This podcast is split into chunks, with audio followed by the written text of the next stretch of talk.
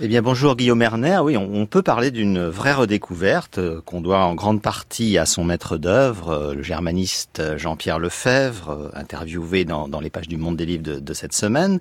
C'est lui qui a retraduit l'essentiel des nouvelles, des récits, ainsi que les trois romans posthumes de, Kafka que Jean-Pierre Lefebvre a remis dans l'ordre chronologique de leur écriture, Le Disparu, mieux connu sous son titre donné par Max Brod de l'Amérique, Le Procès et Le Château. La sortie des, deux premiers tomes de, cette nouvelle Pléiade, oui, c'est un événement sans, abuser du terme, ne serait-ce que parce que la, précédente édition remontait aux années 1970-80. Euh, et du fait d'un litige avec les, héritiers du premier traducteur, euh, l'écrivain et germaniste Alexandre Vialat, le premier Kafka en Pléiade euh, reprenait, euh, rendez-vous compte, euh, des traductions qui dataient encore des années 20 et 30. Alors entre-temps, Kafka est tombé dans le domaine public en 1994 et l'édition allemande scientifique parue chez Fischer dans les années 70-80, puis la reproduction photographique des manuscrits sur laquelle cette retraduction s'appuie, la retraduction de Jean-Pierre Lefebvre, dessine un Kafka moins raraité, on peut dire moins édulcoré, euh, celui que les traducteurs d'origine avaient reçu de, euh, de l'édition, la première édition Max Brod, euh, le fidèle ami de Kafka, critiqué toujours, mais sans lequel on connaîtrait à peine cet auteur, qui n'a publié que 400 pages de son vivant. Jean-Pierre Lefebvre, lui, a su redonner toute sa modernité à la prose de Kafka. Il a retiré les, imparfaits du subjonctif qui proliféraient chez Vialat.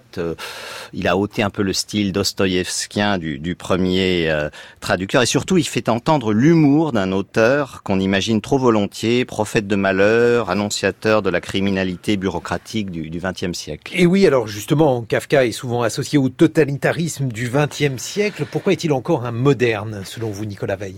Alors notre enquête vise à répondre à cette question. Euh, notons que deux romans remarqués de la rentrée littéraire font explicitement et de façon importante euh, référence à Kafka, Forêt obscure de Nicole Krauss, euh, paru chez l'Olivier, et Le train d'Erlingen de Boilem Sansal, paru chez Gallimard.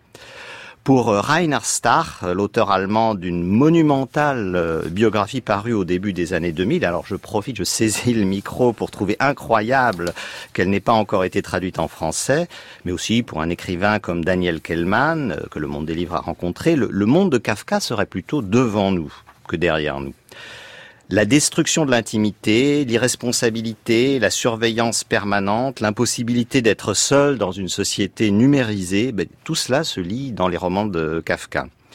Ils décrivent une domination euh, qui ne s'exerce pas nécessairement par la violence ou par la terreur, comme dans le fascisme ou dans le communisme, euh, mais par l'intériorisation de la culpabilité par des dominés qui, comme le Joseph K du procès, n'ont même pas besoin d'être mis en prison quand ils tombent sous la coupe d'une justice irresponsable et arbitraire.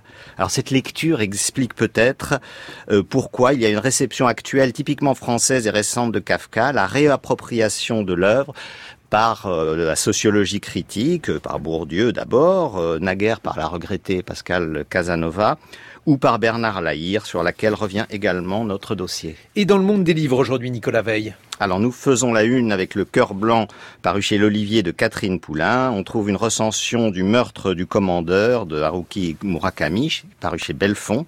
Et en essai la sortie de l'Afrique ancienne, de l'Acacus au Zimbabwe de François-Xavier Fauvel paru chez Belin.